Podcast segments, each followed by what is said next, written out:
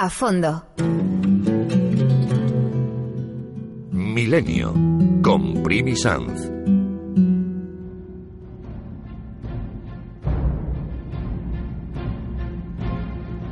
Entre las escenas de horror que la guerra genera, hay algunas que repugna recortar, sobre todo cuando el protagonista es un monstruo a la vez que un compatriota. A pesar de todo, me he impuesto el deber de escribir todo lo que he visto, por lo que voy a cumplir con mi obligación, por dura que sea, y contar fielmente aquello de lo que fui testigo. Este es un fragmento de las memorias del soldado francés Louis-François Gilles, que participó en las guerras napoleónicas en España y fue derrotado en la batalla de Bailén. Junto a miles de compatriotas vivió un cautiverio de pesadilla, primero en unos barcos prisión en Cádiz y más tarde en la isla de Cabrera. Las memorias de un recluta de 1808 las ha publicado el Centro de Estudios Andaluces y la editorial sevillana Renacimiento. Se trata de la primera traducción al castellano de estas memorias que fueron publicadas en Francia en 1892. En este 2014 hemos recordado los 200 años del fin de la Guerra de la Independencia.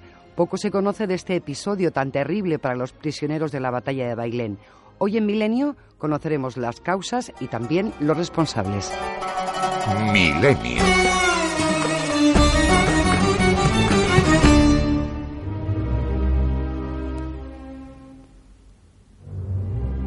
La mayor parte de los 20.000 prisioneros cautivos de Bailén fueron hacinados hasta en ocho pontones en la bahía de Cádiz, a la vista de la ciudad y a razón de entre 1.200 y 1.300 hombres por pontón, casi el doble de la capacidad de un navío de línea, incluyendo tripulación y tropa.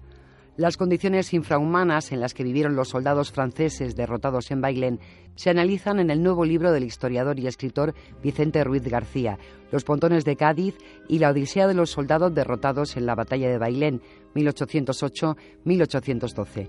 Esta nueva publicación ha merecido la decimocuarta edición del Premio de Investigación Historiador Jesús de Aro Malpesa. Vicente Ruiz García es profesor de Geografía e Historia en un instituto de secundaria, el Gil de Zatico en Torreperogil, en Jaén, y en la investigación de su anterior libro, Las naves de las Cortes, el último servicio de la Marina de la Ilustración, encontró esta historia terrible. A raíz de la investigación de mi anterior libro, Las naves de las Cortes, paso un poco de largo en un capítulo sobre el tema de los, prisioneros y de los pontones. Cuando yo fui al, archivo del Viso del Marqués y cuando he estado también en Cádiz, en, la biblioteca Tema Gaditano, para ver los partes, descubriendo las partes del vigía de la Torre de Tegavira, pues la verdad es que me encontré esta historia de, de los pontones y me encontré esta historia de los, de los derrotados de la batalla de Bailén. No soy el descubridor de la historia, pero sí lo que hago es reflejar y retratar todo el relato de los acontecimientos desde, desde que se pierde la batalla de Bailén hasta el año 1814 en que llegan los supervivientes franceses a los puertos de Tolón y Marsella. Y por supuesto, pues los propios franceses llevan desde el siglo XIX, bueno, pues escribiendo una nueva, la enésima leyenda negra de la historia de España, acusándonos pues de un auténtico genocidio que yo en este libro pues intento de matizar. Este nuevo trabajo del profesor Rui García nos cuenta un episodio de nuestra historia poco conocido y que ha aumentado, como bien nos decía, esta leyenda negra. Pero, ¿qué nos cuenta en su libro? El episodio de los derrotados en Tele de Bailén y también en la, en la armada de Rosilly, esos cinco barcos que quedan supervivientes de, del desastre de Trafalgar, que en principio son aliados de España, que luego vuelven a, a ser enemigos, se convierten en enemigos en el año 1808. Pontón eran unos buques prisión que sirvieron para precisamente tener a buen recaudo a, aquellos derrotados franceses, bien de la batalla de Bailén, bien de la escuadra de Rosilly, entre el año 1800, bueno, 1812 y 1813 más o menos. Volvamos al origen de los pesares de estos miles de hombres, la muy famosa batalla de Bailén para conocer algunos elementos esenciales de esta primera derrota de los ejércitos napoleónicos en campo abierto, contamos con el historiador de la Universidad de Jaén, Francisco Acosta Ramírez, que ha coordinado durante muchos años las jornadas sobre la batalla de Bailén. ¿Cuál es la importancia de esta famosa batalla? Fue una batalla muy famosa, puesto que es la primera batalla que se gana. No fue en absoluto una batalla definitiva aunque sí fue una batalla importante por diversas circunstancias. De hecho, eh, la consecuencia inmediata de esta victoria de Bailén, que supone la primera derrota del ejército, del gran ejército napoleónico en campo abierto, pues fuerza la salida de las tropas napoleónicas detrás de la línea del Ebro. De que esa sería la consecuencia inmediata más importante. Después la situación se revertirá a los pocos meses y Napoleón conseguirá eh, dominar toda España, excepto Cádiz, como sabemos. La batalla de Bailén es pues un cúmulo de circunstancias. La primera de ellas, las razones por las que el ejército francés se dirigía hacia el sur. En la bahía de Cádiz estaban bloqueadas las naves de una escuadra francesa.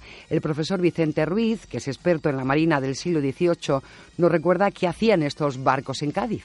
Precisamente tenía como misión desplazarse hasta Cádiz para rescatar aquella armada, aquellos cinco navíos y aquella fragata francesa que habían sido durante la batalla de Trafalgar aliados de España, pero que tres años más tarde, en 1808, en el verano de 1808, cuando se inicia la Guerra de la Independencia, pues todavía estaban allí eh, porque no habían podido salir por culpa de un bloqueo que la Armada Británica había tenido al puerto de Cádiz durante tres años.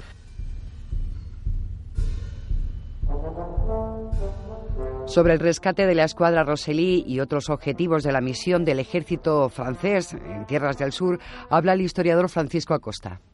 Su misión, eh, su encomienda primera es acudir en auxilio de las naves, de los navíos de Rosely que le hacen falta, fuerza naval francesa, que, que quiere recuperar. Esa es la misión principal de Dupont, que se desplaza con el cuerpo de ejército francés desde Madrid hacia el sur con esa misión eh, inmediata, liberar del, bloqueo al, que lo someten los ingleses a la escuadra de Rosilly, que entonces, en virtud del acuerdo eh, y de la alianza entre España y Francia, esa escuadra está protegida en su retaguardia por los españoles, pero está bloqueada por mar por los ingleses. La misión de Dupont es desbloquear a la escuadra Rosilly y de aparte tiene otra misión que es mantener la comunicación, la vía de comunicación del centro hacia el sur peninsular, vital para dominar y para controlar el sur español. Ya conocemos que al mando de este ejército francés estaba el general Dupont, que camino de Cádiz recibe una contraorden. Pues Dupont no llega nunca a Cádiz, eh, ni siquiera llega a Sevilla. Él cuenta con una fuerza de ejército, el tercer cuerpo de observación de la Gironda, que aproximadamente cuenta con unos 27.000 efectivos, más o menos, 5.000 fuerza de caballería, unos 22.000 infantes aproximadamente y unas cuantas piezas de artillería. Ese es el grueso del ejército de Dupont. Eh, lo más abajo que llega es a Córdoba, que, es, que saquea a principios de junio y después se repliega hacia Andújar. El motivo de esta, de esta situación es que precisamente el 14 de junio Rosilly se rinde a los ingleses, con lo cual él queda sin objetivo inmediato lo que le hace detenerse en su avance hacia el sur a la espera de órdenes.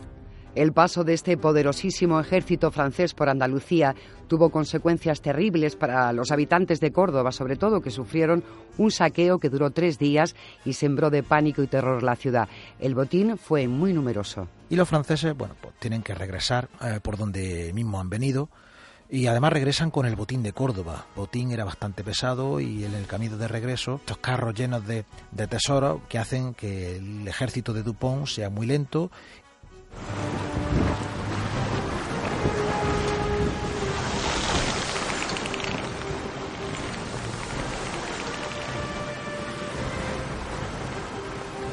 Precisamente Napoleón, uno de los reproches más, eh, más encendidos que hace a los generales cuando estos regresan, son repatriados a Francia, es que precisamente pensaron mucho más en las riquezas que habían saqueado de en Córdoba y en poner a buen recaudo la caravana de carros que transportaba esas riquezas del espolio de Córdoba que la eh, preocupación, eh, preocupación militar. Efectivamente, el, el espolio y la devastación de Córdoba fue intensísimo.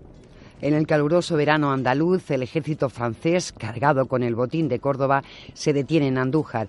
Espera ayuda ante las noticias de movimientos del ejército de Andalucía bajo las órdenes de Castaños. Le pedimos al historiador de la Universidad de Jaén, Francisco Acosta Ramírez, que nos hable de la batalla. Pues desde el punto de vista estrictamente táctico, militar, pues la batalla de Bailén es francamente interesante, es muy curiosa. A mí me gusta resumirla con una expresión que encuentro muy feliz, muy acertada, de un historiador y militar inglés, Sir Charles Oman, que se refirió a, aquella batalla eh, diciendo que en aquella campaña lo probable nunca ocurrió y sucedió siempre lo inesperado. El caso es que resumiendo todo el cúmulo de circunstancias curiosas, pues resulta que mm, el ejército francés se encuentra que sí había recibido ayuda, puesto que del norte se dejan caer dos mm, divisiones, cargo de Bedel y de Gobert, en ayuda de, Dupont, pero a la hora del día de la batalla, la realidad del ejército francés es que se encuentra fracturado en dos. Parte de él, el grueso, está en Andújar con Dupont, pero en la errónea creencia de que los españoles, el ejército español, va a cortarles el paso en Despeñaperros, Dupont envía, pero a buena parte de su ejército lo va enviando hacia el norte, intentando evitar algo que los españoles no han planeado.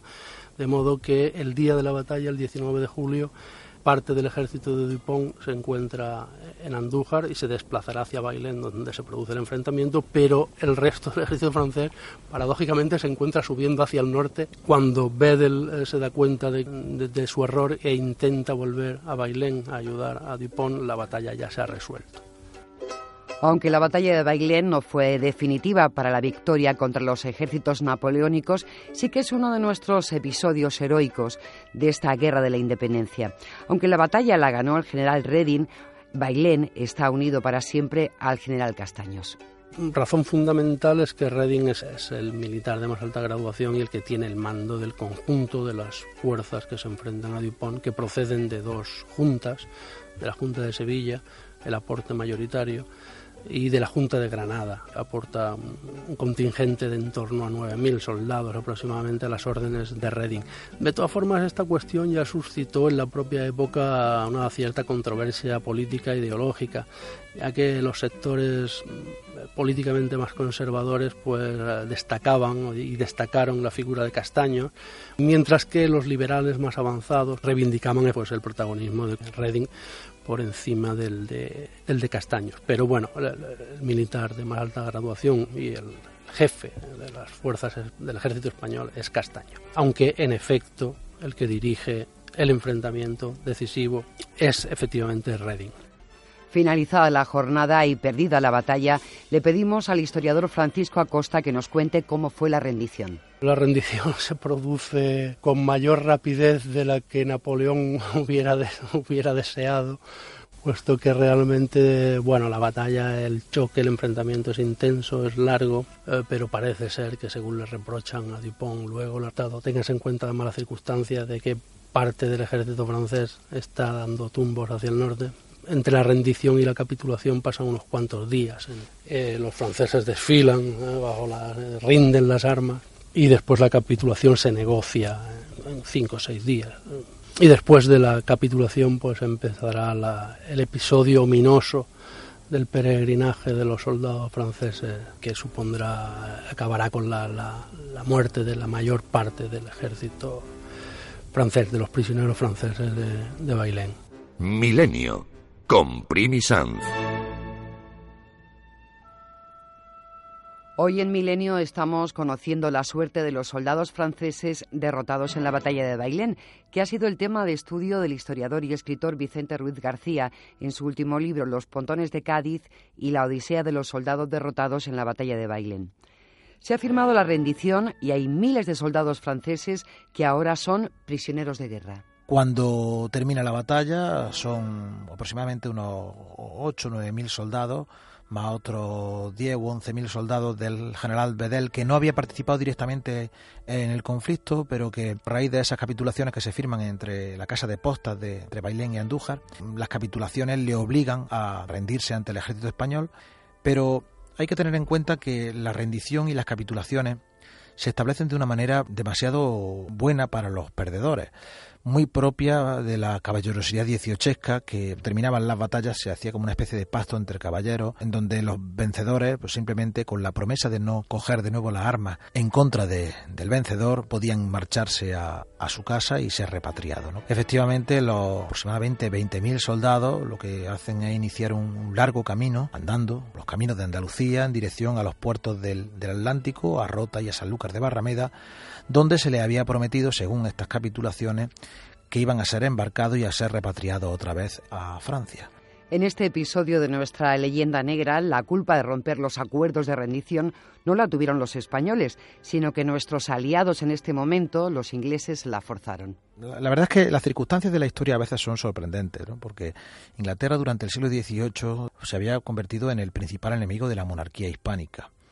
Pero, pero la historia y la diplomacia a veces da esos giros inesperados que provocan que los que habían sido aliados durante toda la vida, como habían sido los franceses a raíz de los pactos de familia, de los Borbones y demás, pues ahora se conviertan en, en, enemigos y mientras que aquellos que habían sido unos enemigos con los cuales habíamos estado luchando en, numerosas batallas, en Trafalgar, en San Vicente, bueno, pues ahora de repente de la noche a la mañana se convierten en aliados.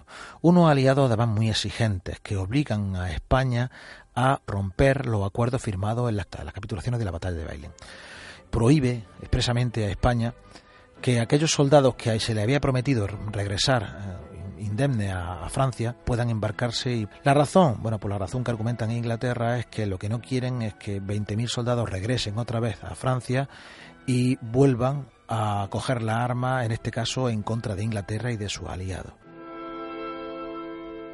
¿Qué hacer entonces con miles de hombres? En un primer instante se piensa contar con la ayuda de los municipios, pero desde luego no se cuenta con el apoyo de la población. A las autoridades españolas se les crea un enorme conflicto, un, gran, un gravísimo problema que es el de qué hacer con esos 20.000 soldados. Y es entonces cuando comienzan a repartirse por los pueblos de la Baja Andalucía los pueblos de la provincia de Sevilla, de la provincia de Cádiz, incluso algunos pueblos de la provincia de Jaén se le envían también notificaciones ofreciéndole prisioneros franceses, en este caso, bueno, pues para las tareas del campo, pero claro, lógicamente los habitantes andaluces conocen las tropelías de los franceses, saben lo que han hecho en Córdoba y evidentemente mm, la inquina popular pues puede provocar un auténtico genocidio. Y es entonces cuando las autoridades, ya a finales del año 1808, no tienen más remedio que enviar pues, al, al, grueso de, de aquellos 20.000 soldados prisioneros, tienen que enviarlo a la ciudad mejor defendida de Europa, que era Cádiz.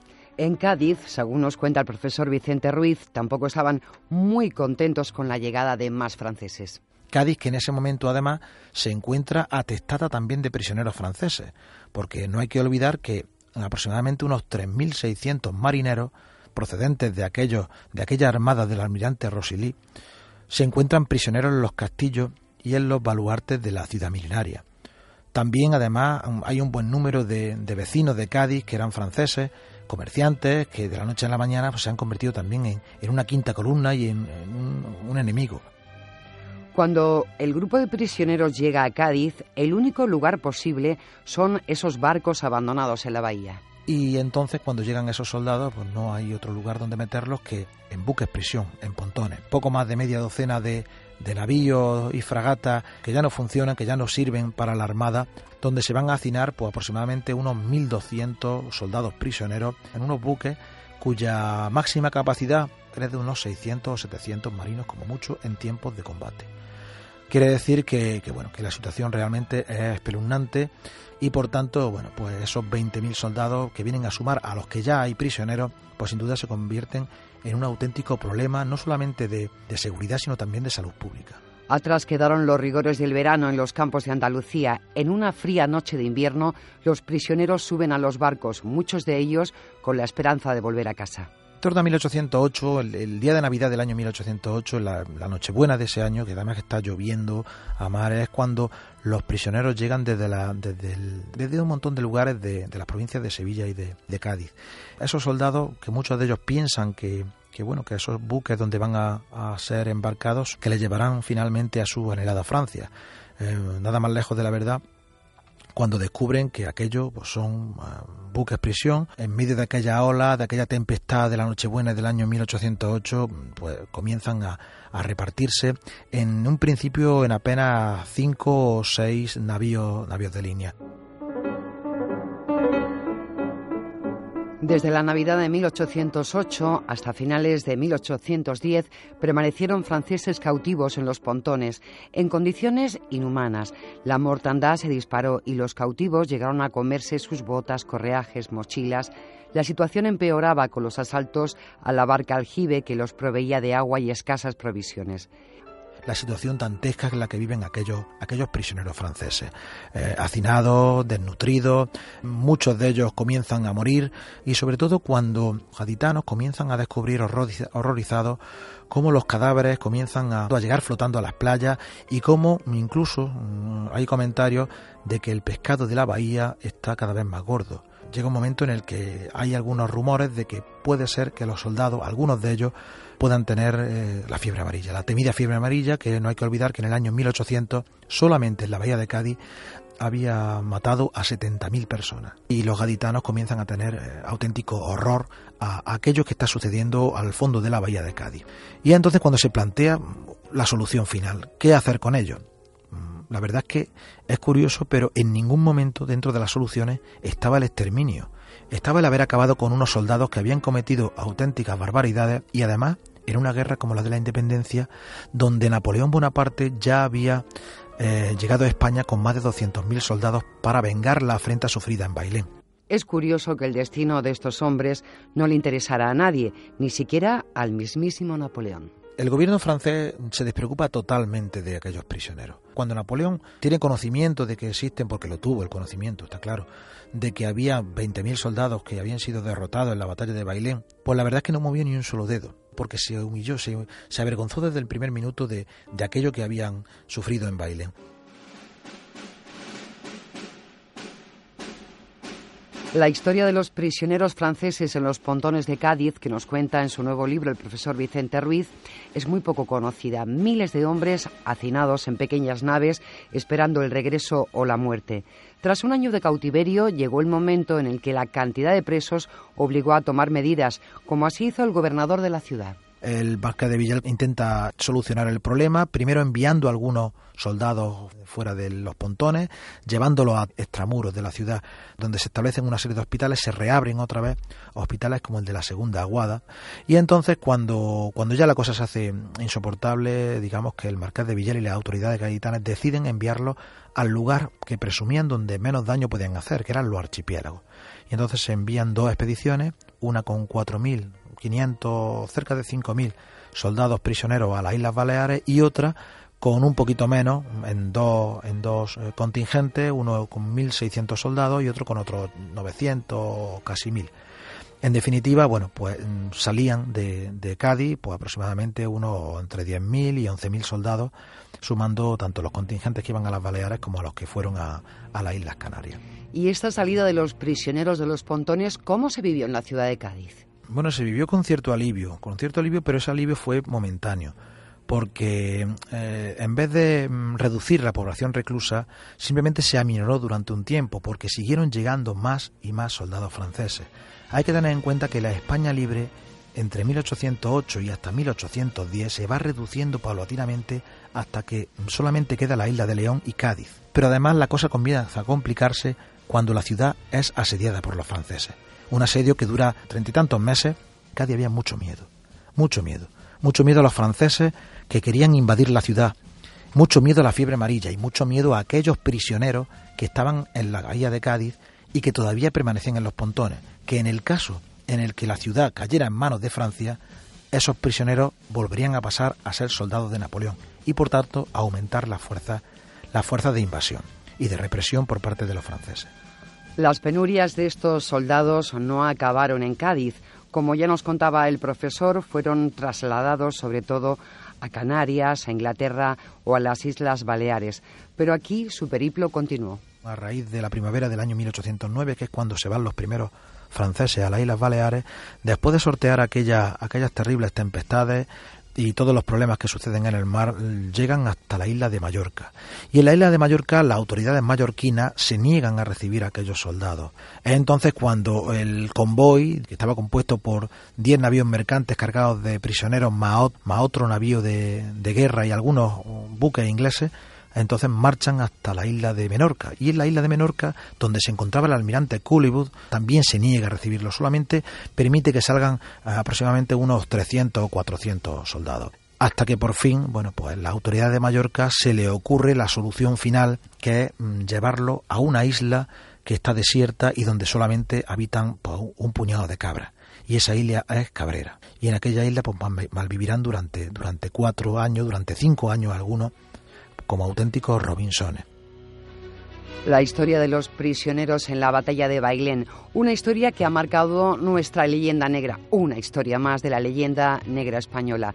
Pero desde luego, como nos cuenta el profesor Ruiz, es importante situar cada cosa en su sitio. La historia de la Odisea de los derrotados de Bailén es una historia que nosotros la hemos dejado pasar de largo, tal vez por esa eh, lo que nos pasa siempre con la historia, que, que nos arrepentimos, que, que sentimos vergüenza, que en definitiva, mm, bueno, pues hay un poco de, complejo de, inferioridad con respecto a otras naciones. Por tanto, esta historia, bueno, pues estudiada y es explotada hasta la saciedad durante todo el siglo XIX por los, por los franceses que olvidan, que olvidan, y esto también lo matizo yo en el libro, que bueno, ellos también formaron parte de, de, aquel suceso y fueron protagonistas, porque su emperador, mm, como ya he dicho, se negó, se negó a, a enviar ni a hacer mm, por dónde para para sacar adelante, para poder rescatar a aquellos soldados derrotados de la batalla de Bailén. Cada vez que nos adjudican una leyenda negra, surge una ópera, en este caso Les Pontons de Cadix, estrenada en París en 1836. Nosotros seguiremos recorriendo nuestra historia, así que hasta la semana que viene.